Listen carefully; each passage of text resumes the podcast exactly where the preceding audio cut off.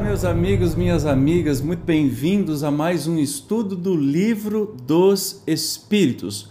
Nós estamos, hoje vamos estudar as perguntas de 88 e 92, mas antes de mais nada eu já te peço, se não for inscrito aqui no canal, se inscreva, clique no joinha e se puder apoiar um pouco mais, clique no Seja Membro, ok? Vamos então, sem demora, para as perguntas. Hoje 88. Vamos lá. Deixa eu ver se está tudo certo aqui. Tá. Os espíritos têm forma determinada, limitada e constante? Opa, nós vamos falar hoje da forma dos espíritos. Será que eles têm forma determinada e constante e que é limitada? Para vós, não.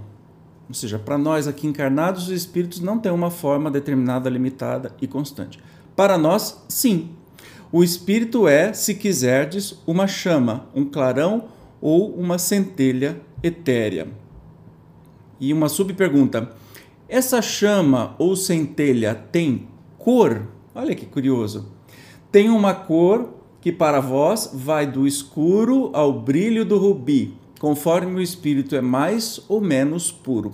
Aí Kardec vem genialmente nos esclarecer representam-se de ordinário os gênios com uma chama ou estrela na fronte.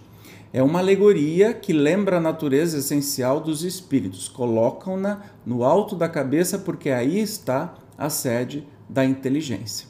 Essas perguntas não saíram por acaso, não é? Caso você não saiba, essas perguntas saíram porque eram muitos os uh, as sessões espíritas né, que Kardec fazia, participava e relatavam para ele muita coisa que acontecia nessas sessões. Então, por isso que vem perguntar aí sobre a forma. Então, já entendemos. Para nós não existe uma forma determinada, mas para o espírito no mundo espiritual, sim, porque é o espírito pensa e plasma o que quer, lembrando sempre de acordo com a sua evolução, tá? E aí perguntou se tem uma cor. E a resposta que vai do escuro ao brilho do rubi. O rubi é vermelho, né? Então assim, é, varia o infinito e conforme o espírito é mais ou menos puro. Vamos então agora no, é, na pergunta número 89. Eu estou com dificuldade de enxergar essa, esse negocinho aqui. Os espíritos gastam algum tempo para percorrer o espaço? Sim, mas fazem-no com a rapidez do pensamento. Meu Deus do céu, a gente não consegue entender o que é isso. Percebeu que a nossa linguagem, rapidez do pensamento, pera lá, nós conseguimos medir a rapidez da velocidade da luz, mas o pensamento é ó, infinitamente mais rápido do que a luz. Então, e ainda assim os espíritos dizem que isso demora um tempo. Curioso, né?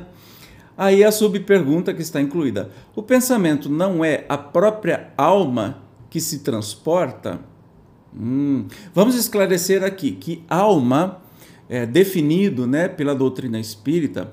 A gente toma alma e espírito, deixa eu me colocar grandão aqui. A gente toma alma e espírito pela mesma coisa que alma e espírito é a mesma coisa. Por quê? Na doutrina espírita, para uma definição mais filosófica, alma é quem somos, é essência. Digamos que é o, o, o ser central, né?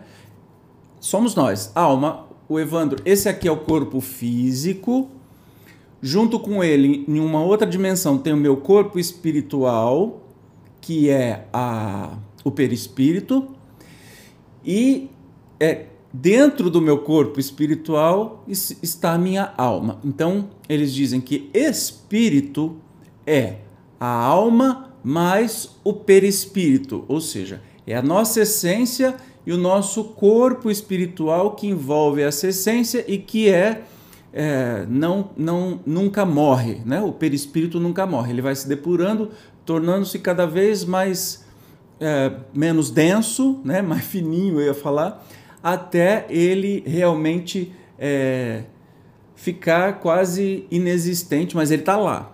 Então ele nunca morre. Quando a gente encarna nos planetas, a gente vem num corpo físico de acordo para interagir com aquele planeta. Então, nós somos alma, espírito e perispírito. Será que ficou claro? Bom, a gente vai falar sobre isso mais vezes. Então, a alma é a nossa essência. Espírito é a nossa alma mais o corpo espiritual que a envolve. Beleza? Então vamos voltar aqui para nossa nossos, nosso questionamento aqui. O pensamento não é a própria alma que se transporta? Então, será que o pensamento não é aquela nossa essência que se transporta? Quando o pensamento está em alguma parte, a alma também aí está, pois que é a alma que pensa. O pensamento é um atributo. Entenderam agora? Então, a nossa essência, onde o pensamento está, a alma está, porque na verdade quem está é a alma, o pensamento é uma atividade da alma. 90. O espírito que se transporta de um lugar a outro tem consciência da distância que percorre e dos espaços que atravessa ou é subitamente transportado ao lugar onde quer ir? Bem curiosa essa pergunta, né? Deixa eu deixar bem evidente, aí eu estou atrapalhando aqui com a cabeça. Então, quando o espírito vai de um lugar para outro, ele se transporta, ele tem consciência ou acontece, ah, estou lá. Uma coisa e outra. O espírito pode perfeitamente, se o quiser, interar-se da distância que percorre, mas também essa distância pode desaparecer completamente, dependendo isso da sua vontade bem como da sua natureza mais ou menos depurada. Entendeu? Então, o transporte, o espírito pensou num lugar, se ele quiser estar instantaneamente lá, assim o estará.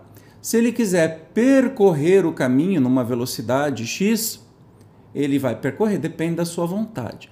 De novo, a minha observação: depende do grau evolutivo desse espírito. Maravilha? Vamos para a próxima pergunta.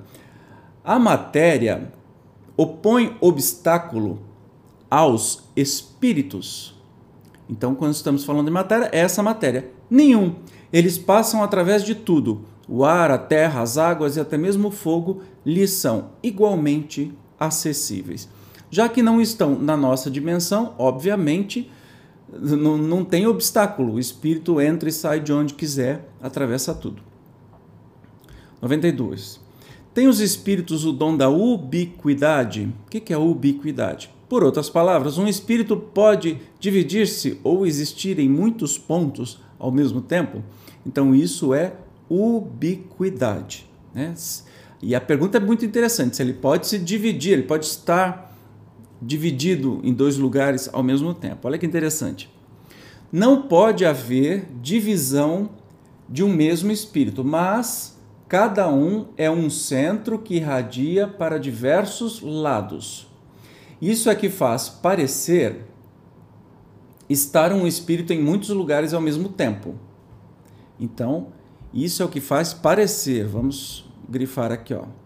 Isso é o que faz parecer um espírito estar em muitos lugares ao mesmo tempo. Então parece, né? Vês o sol o Sol é um somente, no entanto, irradia em todos os sentidos e leva muito longe os seus raios, contudo, não se divide. Então a gente começa a compreender por que, que certos espíritos são vistos em muitos lugares ao mesmo tempo, né? digamos assim. E aí a pergunta que se complementa, né? Complementa essa: todos os espíritos irradiam com igual força? Será? Todos os espíritos são como sóis que estão em todo lugar, longe disso. Essa força depende do grau de pureza de cada um. Bom, isso é muito claro, né? É o que eu venho repetindo. Mas vamos no comentário aqui do Kardec. Cada espírito é uma unidade indivisível, mas cada um pode lançar seus pensamentos para diversos lados sem que se fracione para tal efeito. Nesse sentido, unicamente, é que se deve entender o dom da ubiquidade atribuído aos espíritos.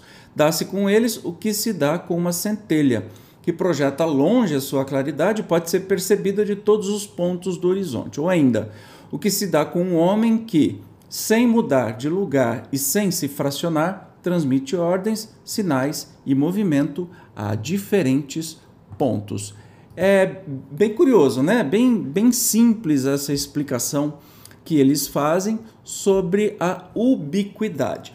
Então, ubiquidade é a propriedade, né, a capacidade de estar no mesmo, em vários lugares, de se dividir, estar em vários lugares.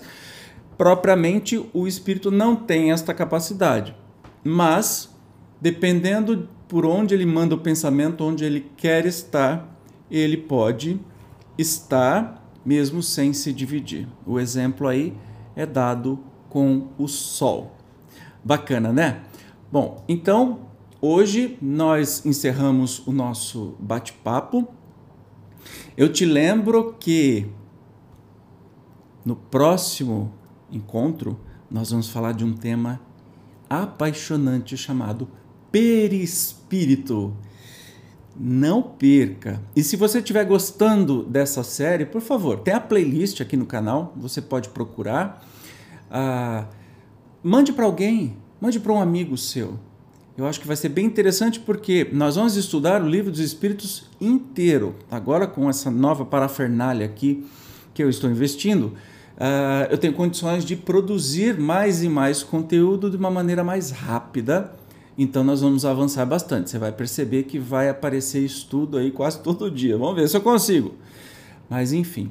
E aproveite, convide um amigo, um só hoje, para curtir, se inscrever, ativar os sininhos aqui do canal, tá bom?